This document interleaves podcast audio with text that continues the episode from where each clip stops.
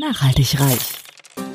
Ja, du hast richtig gehört. Nachhaltig reich. Es geht um Nachhaltigkeit in allen Lebensbereichen und betrifft jeden Einzelnen von uns. Konsum, Ernährung, Finanzen, Sport, Erziehung, Bildung. Energie. Klaus Hartmann macht Nachhaltigkeit greifbar. Er ist Keynote-Speaker, Dozent und Experte und zeigt auf, warum Nachhaltigkeit die Lebensgrundlage für spätere Generationen ist und wir uns genau jetzt Gedanken darüber machen sollten. Kein erhobener Zeigefinger, eher ein Blick für die Möglichkeiten. Werde auch du nachhaltig reich. Hallo und herzlich willkommen zur 33. Folge von meinem Podcast Nachhaltig reich. Heute gibt es eine Interviewfolge und zwar zum Thema nachhaltige Präsentationstechniken. Ich darf heute Dr. Franziska Kersten bei mir im Podcast interviewen. Ähm, Franziska ist studierte Geologin, hat an der Universität Bremen im Bereich mariner Geologie promoviert. Danach hat sie Wissenschaftskommunikation äh, sich verschrieben und sich im Bereich Stor Storytelling und Visualisierung weitergebildet. Heute ist sie selbstständige Kommunikationscoachin und gibt Kommunikations- und Präsentationstraining. Jetzt möchte ich aber Franziska gerne zunehmen und dich herzlich begrüßen. Hallo Klaus, danke für die äh, nette Ansprache. Gern geschehen. Ich muss zugeben, ich bin ein bisschen hängen geblieben. Ich bin ja ein ehrlicher Typ. Ich habe an der einen Stelle vergessen, den Namen zu setzen. Da stand nicht Franziska, sondern Pia, die ich beim letzten Mal interviewt habe. Und das hat mich so rausgebracht, dass alles durcheinander geraten ist. Aber äh, also ich sag mal so, ich bin auch nervös, also von daher 100% Verständnis. Gut, wunderbar. ähm, ja, genau, lass uns äh, real sein. Auf jeden Fall finde ich gut. genau, ich finde es schön. Lass uns bei dir als Person mal starten. Du hast ja tatsächlich ähm, Geologie studiert an der TU äh, Bergakademie Freiberg. Das hört sich schon nach einer großen Historie an, nach einer alt eher ein, eingesessenen äh, Hochschule. Wie kamst du da drauf, das zu studieren? Ähm, ja, witzige Story tatsächlich. Ähm, ich war dann irgendwann in den letzten Jahren vor dem Abitur ähm, ja irgendwie immer überfordert mit der Auswahl und äh, mit allem, was ich so gerne gemacht habe. Und das waren eben tatsächlich irgendwie fast alle Naturwissenschaften, aber auch ähm, ja Geschichte, Latein fand ich irgendwie alles cool, hat mich alles interessiert und ich konnte mich irgendwie fast nicht entscheiden. Und dann habe ich im letzten Sommer vor dem Abitur ähm, eine Summer School an der Uni mitgemacht und das war im Bereich Geografie. Und dann haben die einem eben so ein bisschen den Studiengang vorgestellt und ich habe, bei mir hat es Klick gemacht. Ich dachte so, ey, das ist ja irgendwie genau dein Ding, weil die haben wirklich eben gesagt, ey, wir machen hier Chemie, wir machen hier Physik, wir machen hier Mathe, wir machen irgendwie aber auch angewandte Sachen. Also da wusste ich, okay, ich kann von meinen Interessen schon mal relativ viel irgendwie mit abdecken. Und ähm, dann fiel mir später ein, ey, als Kind ähm, wolltest du mal Geologie studieren. Und dann dachte ich so, okay, dann mache ich doch das. das ist eigentlich ähm, ja ziemlich crazy, aber irgendwie kam das dann alles so zusammen und auf einmal war es völlig klar, nachdem ich jahrelang echt Unklarheit hatte. Okay, spannend. Also ich finde ja erstmal diese Idee der Summer School total cool. Also ich habe selber sowas glaube ich, nee, nie mitmachen dürfen. Wir hatten mal so einen Tag der offenen Tür in Kiel an der Uni. Das war auch nett, dass man da reingucken konnte, aber ich finde so eine Summer School halt noch viel aktiver. Und dann fand ich es jetzt sehr spannend, dass du gesagt hast, dass du als Kind dir das tatsächlich schon mal vorgestellt hast. Und das finde ich ja, also ich muss zugeben, ich bin nie ein spiritueller Mensch bisher in diesem Leben gewesen, aber habe jetzt in den letzten Wochen tatsächlich wieder mehr Kontakt dazu bekommen und bin tatsächlich an vielen Stellen mittlerweile davon überzeugt, dass äh, es ganz viele Sachen gibt, die man halt so ahnt oder die man halt schon so vorausschaut oder wie auch immer. Und wenn man sich daran wieder erinnert, mit diese kleinen Zeichen, ist das, glaube ich, sehr, sehr gut. Und war es auch die richtige Absolut. Wahl? Ja, 100 Prozent. Also ich würde es immer wieder machen, ähm, kann ich nur jedem empfehlen. Ich habe es wirklich sehr, sehr genossen und es war für mich genau das Richtige. Okay, sehr schön. Und dann bist du ja danach ähm, nach Bremen gegangen, zum Alfred Wegener Institut äh, und warst da ja tatsächlich für fünf Jahre so richtig Vollzeitforscher, so stelle ich mir das vor. Ist das richtig? Ähm, genau, also mein Traum war eben tatsächlich dann, ähm, ja, während der Uni-Zeit hat sich das entwickelt, eben in die Forschung zu gehen, Wissenschaftlerin zu werden. Und äh, mir war aber auch klar, ähm, ich habe hier wahnsinnig viel schon gelernt, aber ich möchte noch einen anderen Bereich mir angucken. Also Marinegeologie hatten wir eben gar nicht im Studium und ich dachte so, ey, das interessiert mich jetzt noch, das ist ja irgendwie noch so ein blinder Fleck, den will ich jetzt noch füllen. Und ähm, ja, dann guckt man eben, wo könnte man hingehen. Und dann ergab sich das tatsächlich eben, dass ähm, ja eine passende Doktorarbeit am Alfred Wegener Institut ausgeschrieben war. Und dann habe ich die Stelle auch bekommen. Ähm, Alfred Wegener Institut tatsächlich sitzt eigentlich in Bremerhaven, aber ich dachte mir so, Bremerhaven, nee, ich glaube, ich ziehe lieber nach Bremen. Auch das mhm. war eine gute Entscheidung. Klar, ähm, das Pendeln war anstrengend, aber ähm, es war trotzdem immer gut, auch nach der Arbeit nochmal irgendwie diesen Weg nach Hause zu haben, weil als Wissenschaftler ist man schon auch mit seinem Beruf sehr, sehr verheiratet und es fällt oft schwer abzuschalten. Mhm. Und ähm, da war das ganz äh, heilsam, dann tatsächlich nochmal diese Distanz dazwischen zu haben, zwischen dem Büro und dem Zuhause. Okay. Tatsächlich kenne ich die Ecke so ein bisschen. Wir haben da ähm, vor zwei Jahren Urlaub gemacht mit den Kindern und den Schwiegereltern. Und ich habe Bremerhaven tatsächlich als sehr graue Stadt wahrgenommen, wo ich glaube, da ist die, dieses Klimahaus steht da, glaube ich, noch als mhm, Highlight. Genau, ja, ja, genau. Die Ecke ist ganz nett. Mhm. Aber sonst ist, genau, hatte ich eben auch so intuitiv so nicht so den Bezug zu Bremerhaven und deswegen war für mich klar, okay, es wird Bremen. Aber tatsächlich war die Arbeit am Alfred-Wegener-Institut war ja super erfüllend und super abwechslungsreich. Also das ist auch was, wo ich gerne darauf zurückblicke auf diese Jahre. Mhm. Konnte ich sehr, sehr viele echt coole und außergewöhnliche Erfahrungen auch mitnehmen. Okay, sehr schön. Super. Und lass uns mal zum Thema kommen. Ich habe mir das tatsächlich rausgeschrieben. CO2-Austausch zwischen dem Südpolarmeer und der Atmosphäre in den letzten 20.000 Jahren. Das hört sich ziemlich kompliziert an und auch ziemlich schwierig, also für mich zumindest, ich bin da kein Fachmann, nachzuvollziehen. Wie kann man denn so, so, so lange Jahre da nachvollziehen? Ähm, tatsächlich ist es eben so, dass es ähm, Organismen gibt, die leben im Meer und ähm, die haben eine Kalkschale und bauen sich eben aus den Sachen, die sie im Meer um sich herum finden, ihre Schale zusammen. Mhm. Und damit ähm, haben sie automatisch auch eine Signatur des Klimas quasi oder der Umweltverhältnisse zur damaligen, zur damaligen Zeit in ihrer Schale mit eingebaut. Und das ähm, analysieren halt die Wissenschaftler dann. Die messen da Elementverhältnisse oder Isotope. Da gibt es verschiedene ähm, Ansätze. Und ähm, wie man eben in die Zeit zurückgehen kann, das funktioniert so, dass man, man fährt mit einem Schiff raus ähm, aufs Meer und nimmt dann eben einen Kern. Und das heißt, man rammt tatsächlich wirklich in das Sediment in der Tiefsee einfach wirklich dann Rohr rein und dann holt man das alles hoch. Und es ist natürlich so, dass die Tiere, wenn sie sterben, sie fallen nach unten und dann irgendwann kommt halt die nächste Lage und die nächste Lage und die nächste Lage. Und so kann man tatsächlich eben in die Zeit zurückgucken.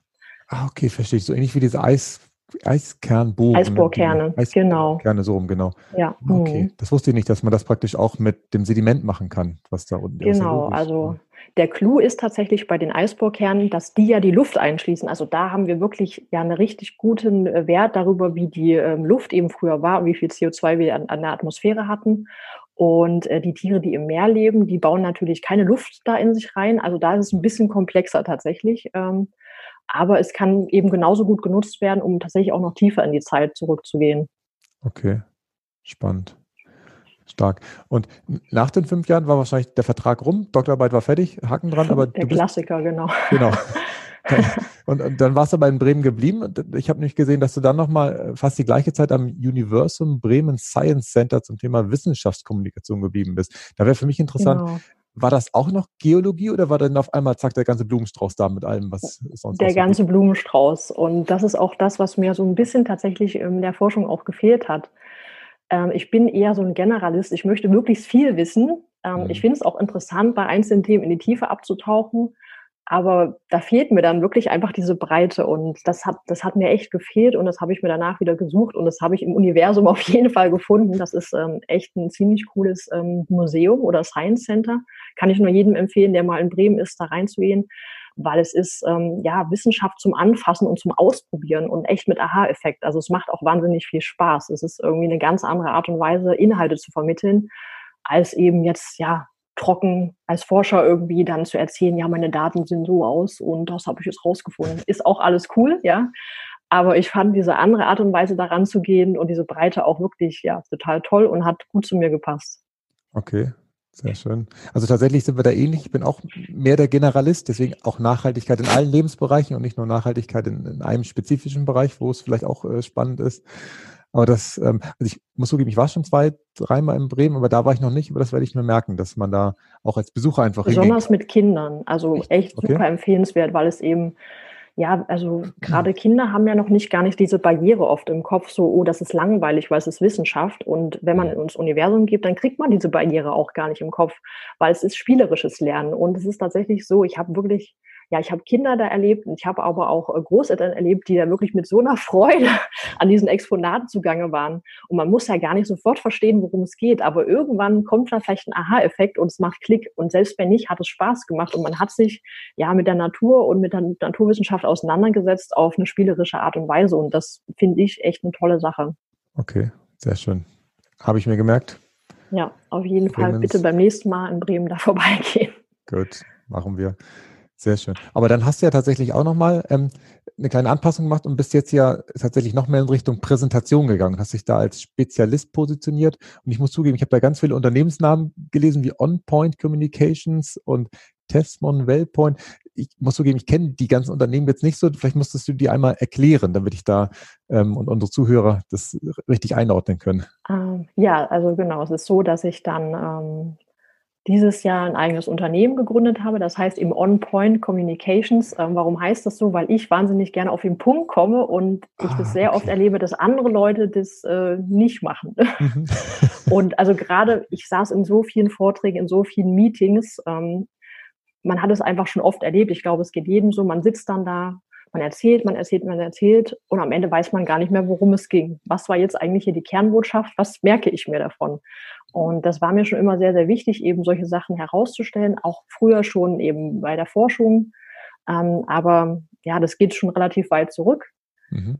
Und das ist quasi so ein bisschen, ja, so meine Brand halt, kam dann so für mich raus. Und ähm, Tasman Wellpoint ist eine Unternehmensberatung und bei denen bin ich eben ja als Freelancer tätig, mache da Strategieberatung, ich mache eben auch teilweise deren Kommunikation, mhm. ist auch relativ vielfältig und bin da in verschiedene Projekte eingebunden. Sehr schön.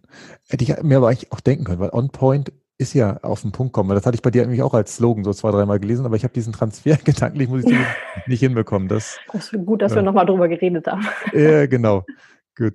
Ähm, bei mir im Podcast dreht es sich ja auch immer ums Thema Nachhaltigkeit. Und ich bei mir habe immer dieses Bild, wenn ich an Nachhaltigkeit denke, von diesem Wald, der im Prinzip da vor sich hinwächst und man nur so viel entnehmen sollte, wie nachwächst. Und ich finde dieses Bild so einfach äh, zum Erklären. Was ist das, wo du, wenn du Nachhaltigkeit hörst, dran denkst? Auch irgendwie was in der Natur oder vielleicht was ganz anderes, was du dann vor Augen hast?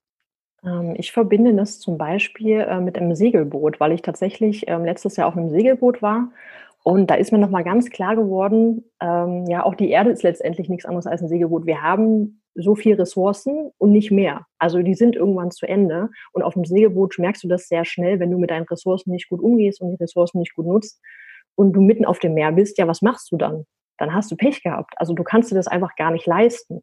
Du musst mhm. eben gucken, ähm, kann ich Wind- und Sonnenenergie nutzen für meine Energie, weil ich dann eben dadurch eben Sprit spare. Manchmal braucht man ja Sprit. Kann ich eben tatsächlich ähm, gucken, dass ich den Wind gut nutze, um von A nach B zu gucken, äh, von A nach B zu kommen. Und das kann ich eben nicht immer steuern, wann der Wind kommt. Also da muss ich eben auch wirklich auf die Natur Acht geben und nicht einfach sagen, ich möchte jetzt aber, ähm, ich muss da wirklich im Einklang mit der Natur leben und es ist natürlich auch genauso mit dem Essen.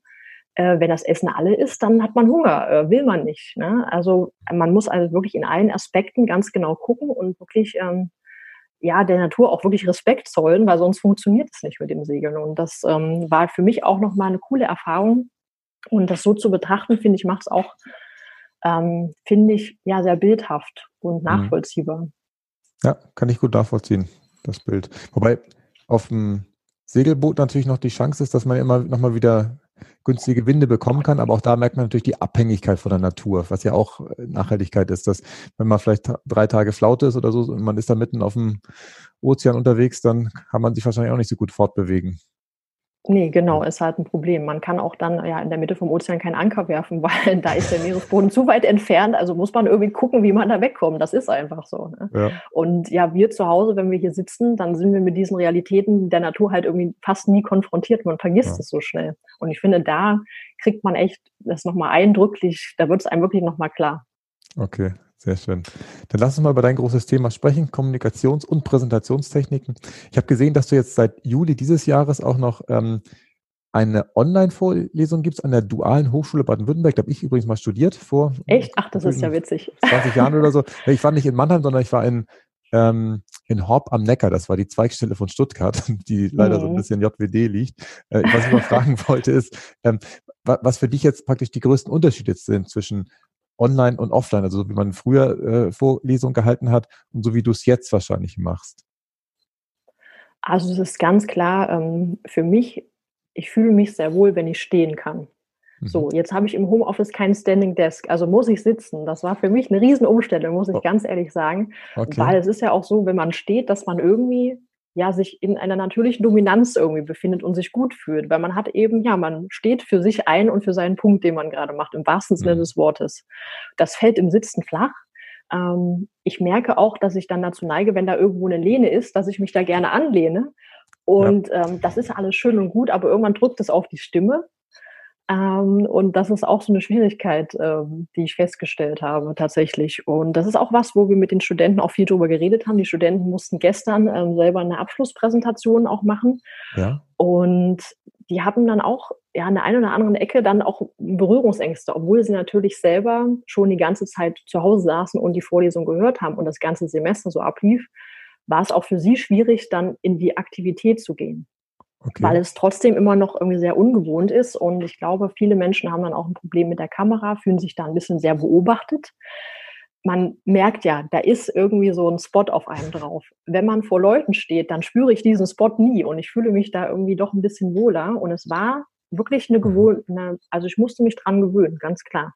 Das finde ich jetzt spannend, den Punkt. Ähm, ich war die letzten vier Tage auf dem Rednerseminar und da gab es äh, also um die 30 verschiedene Stationen, wo wir durchmarschiert sind. Und ich habe tatsächlich bei mir gespürt, dass die Station, wo ich so ein ähm, Fernsehinterview hatte, zum Teil sogar live, bei Hamburg 1 war ich da live, da war mhm. ich total entspannt, komischerweise, obwohl ich wusste, dass jetzt aus drei verschiedenen Richtungen Kameras äh, auf mich gucken. Mhm. Und bei den normalen Vorträgen, wo, das war keine Riesengruppe, das waren vielleicht 60 Personen oder sowas, wo man da gesprochen hat, da habe ich wieder gespürt, dass da dieses Pumpen wieder da war, dass das Herz so ein bisschen nervös wurde, ich wieder meine Tricks machen musste, damit ich wieder äh, runterfahre. Das ist ja spannend, dass wir da tatsächlich genau andersrum sind. Super interessant. Vor diesem ja. Loch, weil ich habe jetzt auch eine Kamera im Laufen, mhm. ich gucke da auch gerne mal rein oder ich gebe mir mhm. auch ab und zu Mühe, da reinzugucken. Ähm, Muss man auch, da, genau. Genau, am Anfang, das sieht ja auch immer doof, wenn man immer so irgendwie gefilmt wird, dass, dass der Mensch da irgendwie von also der Seite. Für einen selber ist es angenehm, aber für die Leute, die zugucken, ist es sehr irritierend, das muss man einfach sagen, ja. Genau, richtig. Aber ich finde tatsächlich das deutlich angenehmer, wahrscheinlich weil die Umgebung jetzt hier normal ist. Und bei dir ist mhm. es, oder wie war es denn bei deinen Studenten? Waren die dann auch wegen der Kamera angespannt? Hast, ja, die wollten gesprochen? auch die Kamera gar nicht erst anstellen. Also da so. musste ich sie wirklich eindringlich darum bitten, dass sie das jetzt tun. Ähm, es ging eben auch um ein bisschen emotionales Thema und da ist, eine, da ist eine Stimme ganz gut, aber ein Gesicht ist sogar noch besser, wenn man das auch ja. dazu sieht. Und sie haben es dann auch gemacht, aber man hat gemerkt, da ist eine große Hürde da. Okay. Ja. Und haben sich manche hingestellt oder haben sie dann auch gesessen? Nee, die saßen auch alle. Okay. Weil ich habe tatsächlich mir da hinten schon äh, in den Keller jetzt so einen Stehtisch reingestellt, wo ich mir auch überlegt habe, ob ich tatsächlich das mal im Stehen mache. Und mhm. bisher habe ich das noch nicht genutzt, muss ich zugeben, aber es ist genau das, was du auch sagst, dass tatsächlich durch das Sitzen die Stimme eine andere ist und man auch äh, einfach vom, vom, vom physischen her einfach inaktiver ist, als wenn man steht. Da ist man einfach mehr dabei. Okay, spannend. ja, ja. Also ich würde sagen, ein Standing Desk ist echt eine super Sache. Also wenn ich mir das irgendwo reinbauen könnte, ich würde es machen. Ja. ja, okay, interessant. Ähm, und einen Gedanken hatte ich eben noch zu der Vorlesung. Also du, das heißt, du hast die Studenten auch dann physisch nie kennengelernt. Also ihr wart immer nur online miteinander im Kontakt. Das, das war auch sehr speziell, muss ich sagen. Genau, das war auch ähm, eine Gewohnheitssache, weil ich ähm, witzigerweise auch vor zwei Wochen ein Präsenzseminar hatte. Also wirklich nochmal komplett anders, eine komplette Woche wirklich Menschen sehen und ein Seminar mit Menschen durchführen. Und ja. da ist mir nochmal klar geworden, boah, das ist echt einfach eine andere Nummer, kann man nicht sagen. Ähm, ich würde auch gar nicht sagen, ich, das eine ist gut und das andere ist schlecht, aber es ist wirklich sehr, sehr anders. Und es ist schwieriger, eine Verbindung aufzubauen, wenn man die Leute nicht sieht, muss ich echt sagen. Okay, ja, das glaube ich.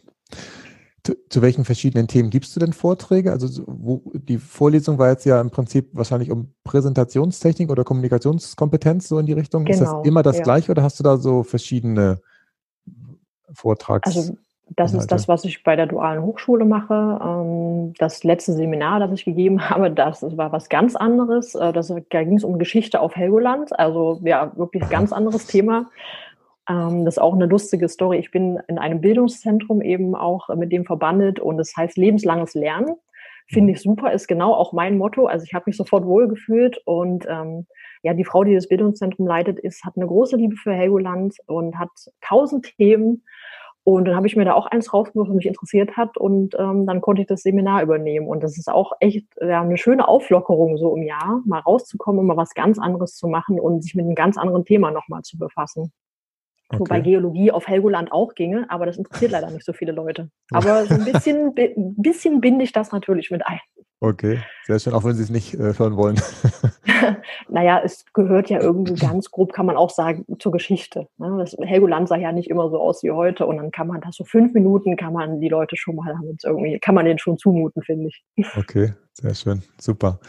Ähm, und du bist ja auch in Unternehmen, wenn, wenn du praktisch deine Trainings gibst. Was, ähm, was wollen die praktisch von dir haben, wenn sie dich buchen? Wie, wie kommen die auf dich zu? Wollen sie da wirklich Präsentationskompetenz äh, bekommen oder ist es eher das Thema Kommunikation oder wie kommen sie auf dich zu? Ähm, es ist beides. Also es gibt ja diese PowerPoint-Studie und ich bin jetzt wirklich leider jemand, der sich schlecht Zahlen merken kann, aber es ist, glaube ich, so, dass sich an die 80 Prozent von Leuten unendlich langweilen in Präsentationen.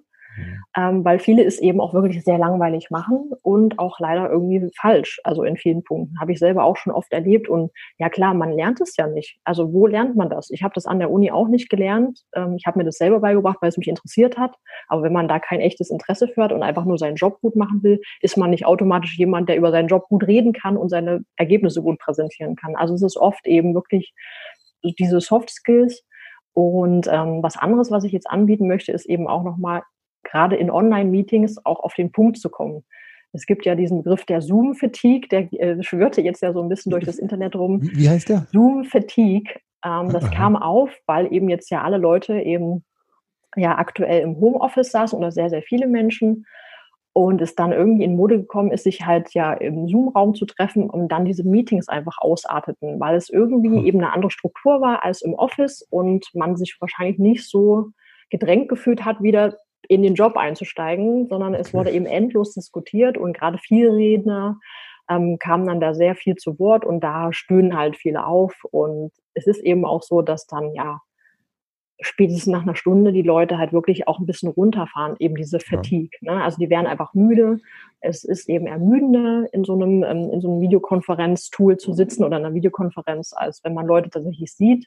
Mhm. Und um dem vorzubeugen, möchte ich eben jetzt auch noch ein Training anbieten.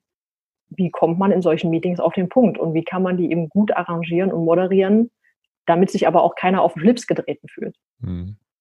Ja, tatsächlich merke ich das auch. Es gibt ja tatsächlich unterschiedlich kommunikative Menschen. Also manche sind tatsächlich so, dass sie wirklich mit sehr wenig Worten sehr viel sagen und andere habe ich wirklich das Gefühl, die brauchen das, dass die viele Worte reden. Und also mir ist es tatsächlich auch meistens nicht so gut gelungen, was du jetzt äh, in, in, Aussicht gestellt hast, das höflich äh, hinzubekommen, dass nach wenigen Worten dann trotzdem das gesagt wurde, was gesagt werden soll und die anderen Worte vielleicht in einem anderen Augenblick dann, wenn nicht so viele Menschen dabei sind, noch äh, verwendet werden können. Was, was kann man da machen, wenn man so einen, ich nenne jetzt mal Vielschwätzer hat, der tatsächlich äh, viele Worte pro Tag zu verbrauchen hat?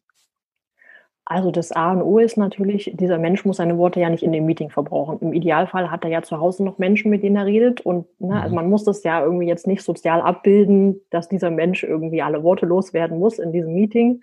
Und deswegen ist das schon auch okay. Man, es ist natürlich sehr, sehr wichtig, wirklich eben eine Agenda zu haben, kein Meeting zu haben, nur um ein Meeting zu haben, mhm. ähm, mit einer guten Vorbereitung reinzugehen und den Leuten vor allem auch nicht ja, die, den ganzen Tag mit Meetings voll zu ballern, sondern den Leuten eben auch eine Chance zu geben, zwischendrin mal kurz runterzufahren und vor dem nächsten Meeting eventuell sich mal fünf oder zehn Minuten hinzusetzen und sich selber über die wichtigsten Punkte nochmal klar zu werden, die man selber im Meeting unbedingt ansprechen und klären muss. Vor allem mhm. klären, mhm. auch wichtig. Weil nur was sagen und nicht klären, das heißt, man müsste noch ein Meeting machen. Mhm. Und dazu ist natürlich auch ein guter Moderator wichtig. Es gibt Leute, die können das von Natur aus sehr, sehr gut. Ähm, aber es ist eben auch wichtig, da eine neue Meetingkultur einzuführen und gerade diese fünf Minuten Vorbereitungszeit, wo jeder sich wirklich seine Stichpunkte macht und nochmal klar macht, worum geht es mir jetzt in diesem Meeting und passt mein Anliegen in dieses Meeting? Weil mhm. wenn nicht, dann brauche ich das gar nicht erst anbringen, ähm, ist Gold wert und es wird zu wenig gemacht.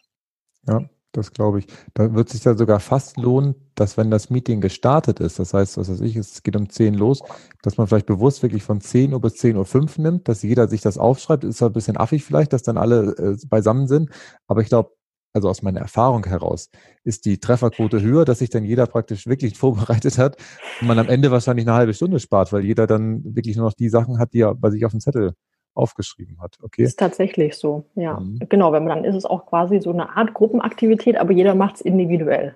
Genau. Sehr schön.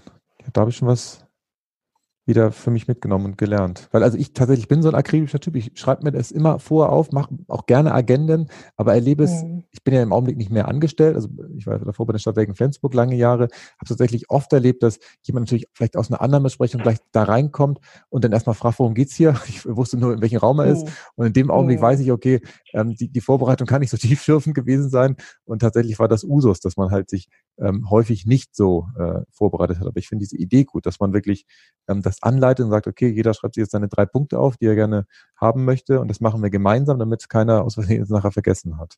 Ja, genau. Und ich glaube, das kann man einfach in die Firmenkultur etablieren und dann ist es, wird es irgendwann Normalität. Man muss es einfach nur bewusst machen und viele Menschen denken halt nicht bewusst darüber nach, wie kann ich mich auf ein Meeting gut vorbereiten, wenn sie eben nicht so ein strukturierter Typ sind.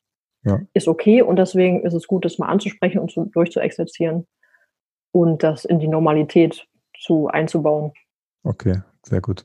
Ähm, was für Kunden hast du denn, Franziska? Sind das überwiegend dann tatsächlich Unternehmen, wo du hingehst, oder sind das auch Einzelpersonen, die sagen so, ich habe jetzt hier einen großen Vortrag und das muss ich jetzt mal mit dir eins zu eins bearbeiten? Ähm, tatsächlich sind es überwiegend ähm, kleine und mittelständische Unternehmen. Mhm. Und die Idee war aber tatsächlich, mit der ich gestartet bin, auch Einzelpersonen zu helfen, aber das hat sich bis jetzt noch nicht ergeben und ich habe dafür auch keine Werbung gemacht. Äh, von daher ähm, weiß ich, muss ich gucken, ob das überhaupt eigentlich in mein Geschäftsbild passt, obwohl ich da eigentlich gar nichts dagegen habe an sich, weil ich auch weiß, dass viele Leute da wirklich ein Problem mit haben und auch mhm. Angst haben, sich nicht wohl damit fühlen. Ähm, die einzige Person, die ich gecoacht habe, ist mein Freund. Okay.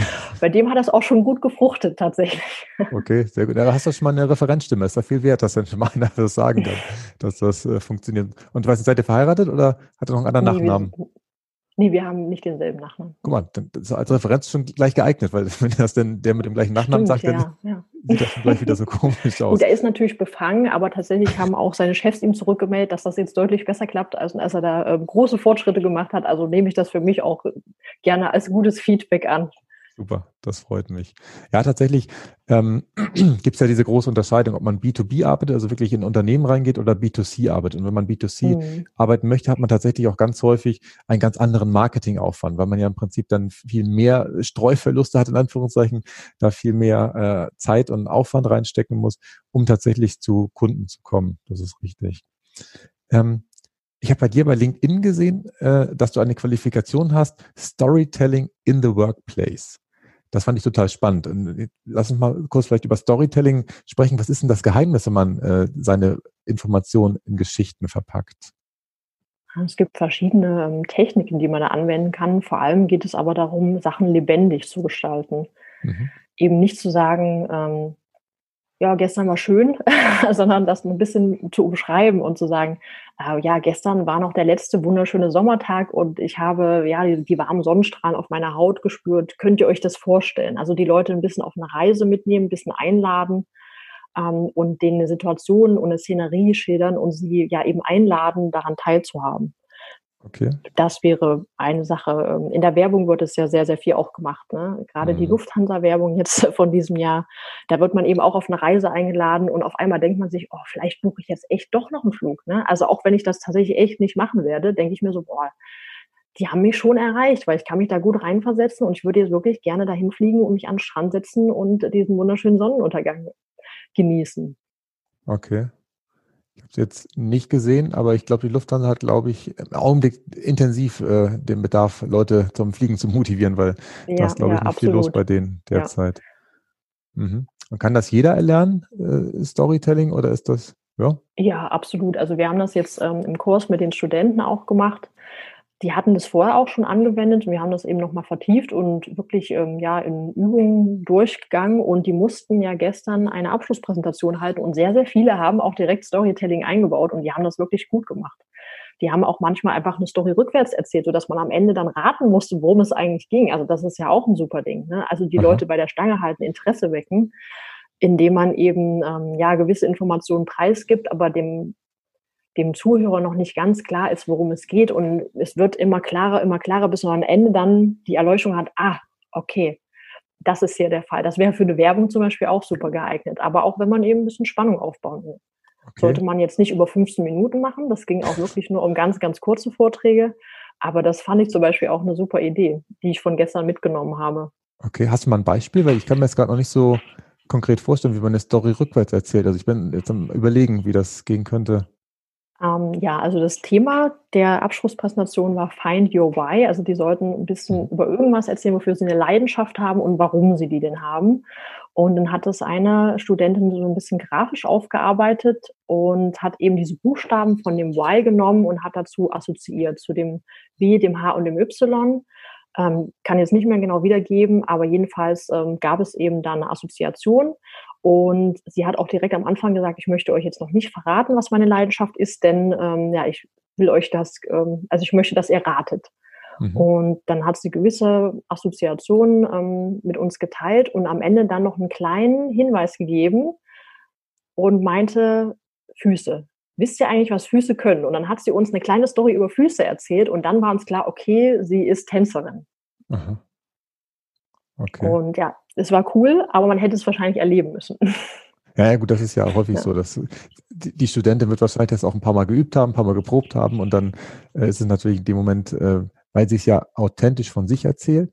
Was anderes, als wenn man es praktisch jetzt wiedergibt. Aber ich habe jetzt eine bessere Idee davon, in welche Richtung das gehen kann. Okay. Tatsächlich ist, ähm, ist Storytelling, also ich, ich nenne es halt Geschichten erzählen, muss ich zugeben, was, was mhm. ich einerseits unheimlich gerne mache, ähm, weil meine Kinder aber danach fragen, also immer, wenn ich die abends zu Bett bringe, soll ich immer noch mal eine Geschichte erzählen und ich mache das unheimlich gerne, eine Geschichte von früher.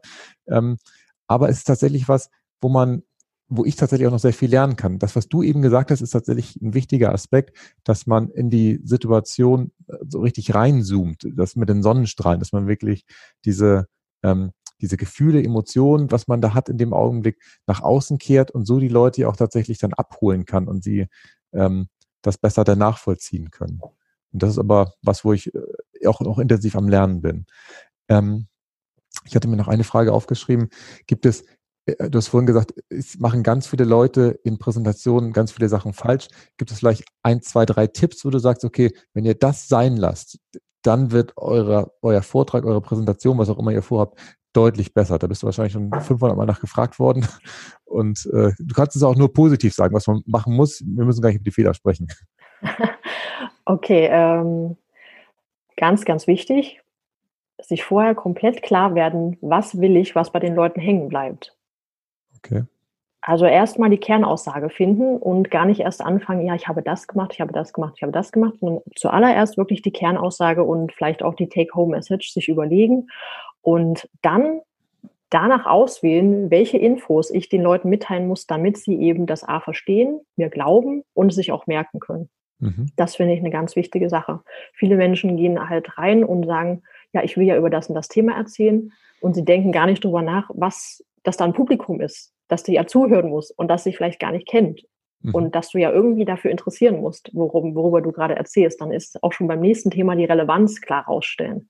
Immer wieder den Leuten klar machen, ey, das ist hier interessant für euch, weil aus dem und dem Grund. Okay. Mhm.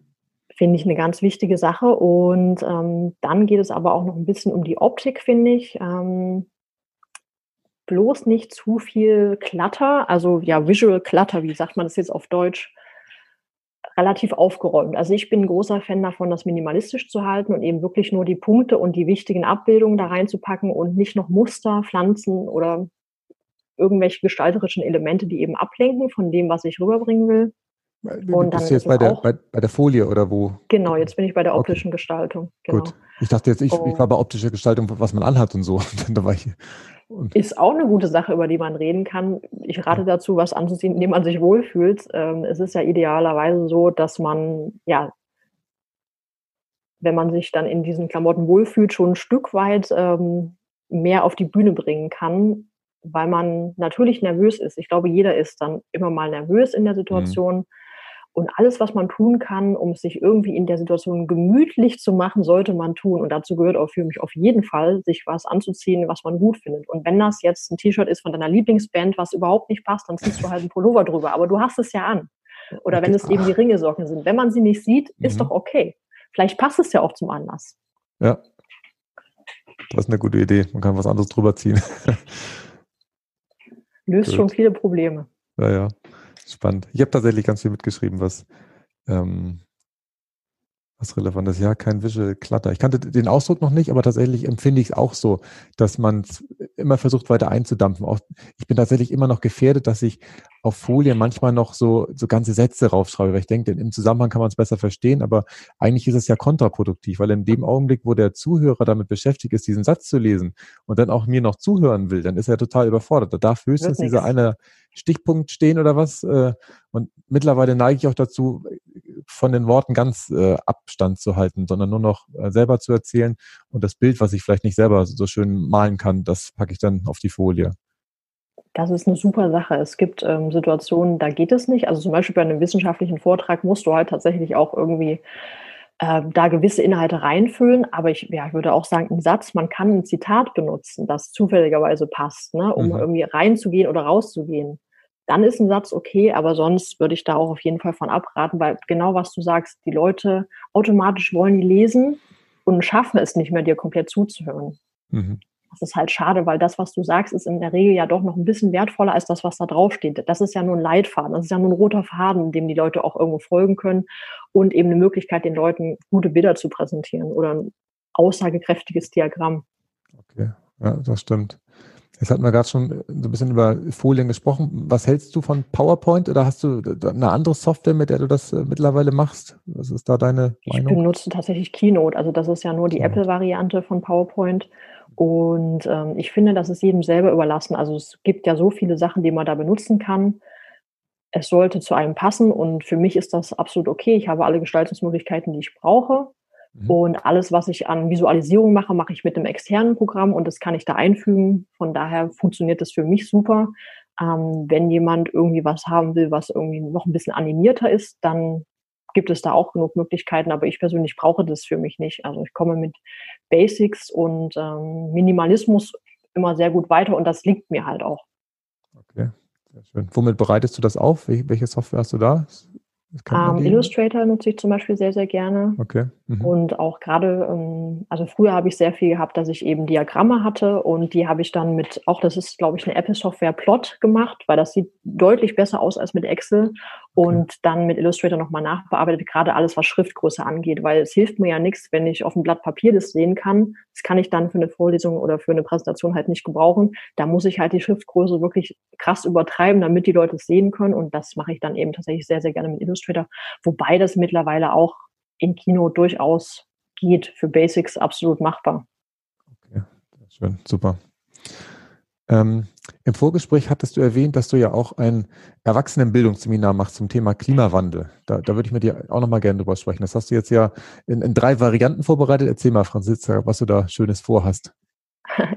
Ja, also es ist so, dass ähm, ich mir dieses Konzept letztes Jahr ausgedacht habe, dadurch, dass ich eben Background in der Klimaforschung habe und selber für mich Nachhaltigkeit wirklich ein wichtiger Aspekt in meinem Leben ist, habe ich mir gedacht, okay, du bist jetzt in der Erwachsenenbildung, du könntest ja auch ein eigenes Seminar konzipieren. Klima macht für mich total Sinn, weil ich es super wichtig finde, darüber zu reden und den Leuten eine Plattform zu bieten, auch ähm, mal so ein bisschen Fact-Checking zu machen und auch vor allem die Prozesse dahinter zu erklären. Wie macht man zum Beispiel Klimaforschung? Wie funktioniert das Klimasystem? Das ist eben das, was man als Mensch, der sich vielleicht dafür interessiert, aber eben nur Zugriff zu normalen Artikeln hat, relativ schlecht zusammenpuzzeln kann, finde ich. Und deswegen bleiben oft viele Fragen offen. Und das ist eben ähm, etwas, worüber wir in dem Seminar sprechen. Es ist aber darüber hinaus auch sehr interaktiv, um die Leute eben ein bisschen in diese Welt mitzunehmen. Und dann ist es dieses Jahr im März das erste Mal gelaufen, in der allerletzten Woche vor dem Lockdown, in, als Präsenzseminar. Mhm. Und es ist so gut gelaufen und es wurde so gut angenommen, dass ich total euphorisiert war und dachte, ja, und das biete ich jetzt dieses Jahr noch ganz oft an. Ja, und dann war ja nichts mehr mit Präsenz und deswegen habe ich das jetzt tatsächlich ähm, so angepasst und auch einen neuen, ähm, neuen, ähm, eine neue Plattform gefunden, über die ich das anbieten kann dass ich das natürlich weiterhin auch gerne als Präsenz mache, weil es ist eben toll, wir gehen eben vor Ort hier, wir haben eine wunderschöne Forschungs- und Museenlandschaft, wir gehen hier in ein Forschungsinstitut in Bremen, wir gehen in verschiedene Museen, wo wir wirklich eben interaktiv diese Sachen erleben und anfassen können. Ähm, aber ich mache es eben auch als Hybridseminar. Das heißt, es gibt durchaus auch Präsenztage, wo wir eben dann auch zusammensitzen und Sachen zusammen erledigen. Aber es gibt auch Sachen, die man eben online ganz gut besprechen kann und gute Gruppenarbeiten machen kann. Und ich biete es aber auch komplett für nächstes Jahr online an für den Fall, dass es eben so sein muss. Es kann ja durchaus sein, wir haben ein Präsenz- oder Hybridseminar geplant, es ist alles gebucht, es ist alles in Sack und Tüten und es kann aber vielleicht nicht stattfinden. Und mir war es halt wichtig, dann eine Alternative zu haben. Und deswegen habe ich mir überlegt, wie kann ich jetzt diese Inhalte so aufbereiten, dass sie auch online noch Sinn machen, dass die Leute trotzdem noch was mitnehmen und wir nicht die ganze Zeit nur am Rechner sitzen und miteinander reden, sondern wirklich auch eine, Interaktion reinzubringen. Mhm. Okay, spannend. Wie lange dauert das Seminar? Also das im März hat dann wahrscheinlich mehr als einen Tag gedauert, wenn ihr da an verschiedenen das, Standorten wart, oder? Genau, das geht über eine Woche, über fünf Tage und es mhm. ist ähm, ja für Bildungsurlaub angelegt, aber kann ah. natürlich auch von jedem anderen ähm, gebucht werden. Insbesondere dann das Online-Seminar ähm, steht ja völlig frei.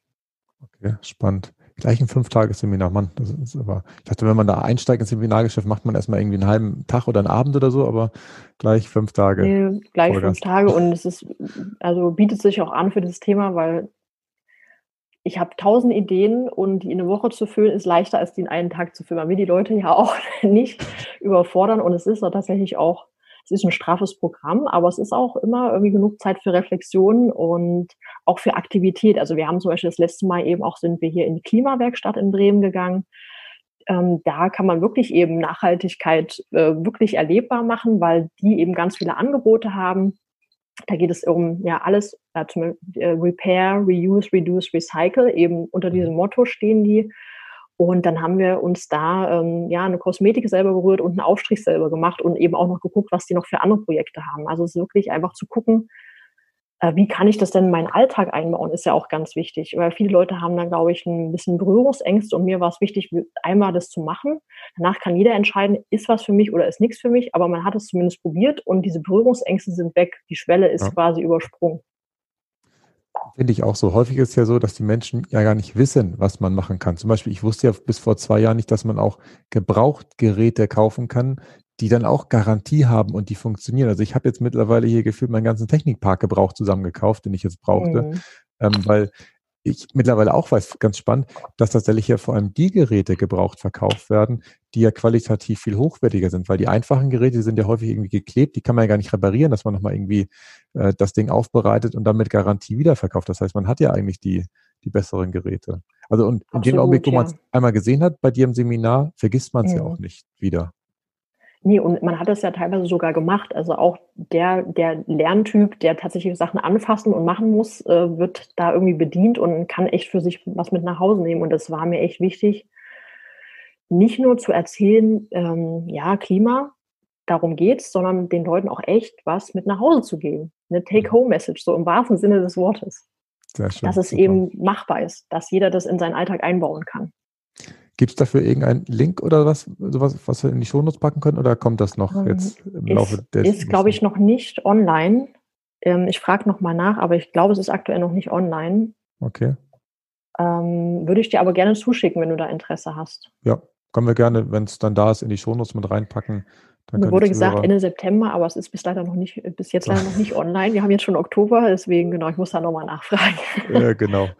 Also wenn das in den nächsten Tagen kommt, dann packen wir es mit rein. Super. Mhm. Meine Abschlussfrage wäre jetzt auch, äh, Franziska, wie, wie kommen die Leute am besten mit dir in Kontakt? Was soll ich reinpacken? Bist du bei Xing aktiver, bei LinkedIn oder irgendwo ganz woanders um, zu ähm, finden? Xing ist eigentlich die beste Plattform, würde ich sagen. LinkedIn auch, aber Xing läuft, finde ich, besser. Ist auch irgendwie vom Community-Aufbau, finde ich persönlich, für mich fühlt sich das organischer an. Funktioniert ganz gut aus meiner Sicht. Und genau, gerne auf Xing kontaktieren. E-Mail geht auch. Okay, packe ich in die Shownotes, dann wissen die Menschen, äh, wie sie dich erreichen. Gut, dann genau, sage ich. Da gebe ich dir ja. am besten nochmal genau meine ähm, Geschäfts-E-Mail. Ja, gerne. Und genau, schicke ich dir dann zu oder schreibe ich dir gleich in den Chat. Super. Ja. Wunderbar. Ähm, dann sage ich vielen Dank für das tolle Interview. Ähm, hast du noch irgendein Abschlussstatement, Franziska, dass du sagst, okay, das möchte ich den Hörern noch gerne mit auf die Reise geben? Oder hast du jetzt in den letzten drei, dreiviertel Stunde alles erzählt, was du erzählen wolltest? ähm, Habe ich noch ein Abschlussstatement? Ich, ich glaube, vorhin ähm, hatte ich mal was im Kopf, aber ich habe das, weiß es jetzt nicht mehr. Vielleicht hast du es ja schon erzählt. Ähm, wahrscheinlich steckt schon irgendwo drin. Ähm, ja. Gut, dann sage ich vielen Dank fürs Interview und freue mich, äh, ja, vielleicht komme ich ja auch mal zu den fünf Tagen vorbei. Also tatsächlich interessiert es mich sehr, das anzuschauen. Ehrlicherweise cool, habe ich nach Bremen ja. natürlich eine ganz, äh, eine gewisse Anfahrt, die, die da ist, aber äh, ich finde das total toll, was du dann machst. Super. Vielen Dank. Ja, dann ist vielleicht auch die Online-Variante äh, eine gute Sache für dich. Ja. Genau. Cool, Gut. schön. Nachhaltig reich. Das Wichtigste nochmal in 60 Sekunden. Ich habe aus dem Interview mit Dr. Franziska Kersten mitgenommen, dass es tatsächlich einen großen Unterschied macht, ob ich stehe oder sitze. Deswegen überlege ich mir auch, ob ich meinen Stehtisch, den ich hier im Keller habe, vielleicht auch mal für die Podcast-Aufzeichnung verwende, weil ich da tatsächlich meistens sitze und dann natürlich eine ganz andere ja, Energie habe, als wenn ich äh, im Stehen das Ganze machen würde. Dann als zweites habe ich mir aufgeschrieben, dass es sehr sinnvoll ist, für Meetings natürlich Agenden äh, zu erstellen und dass es wirklich eine clevere Idee ist, dass wenn man Teilnehmer hat, die vielleicht jetzt keinen Plan für die Sitzung haben, dass man denen tatsächlich zu Beginn nochmal fünf Minuten gibt, um ihre wichtigsten Punkte aufzuschreiben, weil man dann, glaube ich, viel zielorientierter die Besprechung machen kann, als wenn man einfach nur äh, einfach loslegt und dann womöglich am Ende viel länger braucht, als wenn man sich am Anfang diese fünf Minuten genommen hätte. Und dann habe ich tatsächlich für mich selber auch nochmal für meine Vorträge mitgenommen, dass ich mir vorab immer überlegen muss, nicht nur für den ganzen Vortrag, sondern auch für einzelne Teile, was die Kernaussage ist, was ich praktisch will, was hängen bleiben soll und dass ich dementsprechend dann praktisch die Infos oder die, ja, die Geschichten auswähle, die ich dann erzähle. Und ähm, tatsächlich geht es für mich auch gar nicht nur immer um Kernaussagen, sondern ja auch ein Stück weit manchmal auch um Emotionen, die ich erreichen möchte, also Zustände, ähm, dass sich das Publikum vielleicht jetzt über irgendwas ärgert oder irgendwas freut oder vielleicht auch mal ein bisschen ähm, traurig ist an einer Stelle. Ja, ich hoffe, dass euch die Interviewfolge äh, mit Franziska gefallen hat und ihr zum Thema Präsentationstechniken und auch Kommunikation etwas für euch mitnehmen konntet. Ich bin gespannt auf eure Rückmeldung und auch weitergehende Fragen, die ihr mir gerne unter podcast.klaushartmann.de zusenden könnt. Nachhaltig reich. Kein erhobener Zeigefinger, eher ein Blick für die Möglichkeiten. Und mehr Möglichkeiten findest du im www auf klaushartmann.de.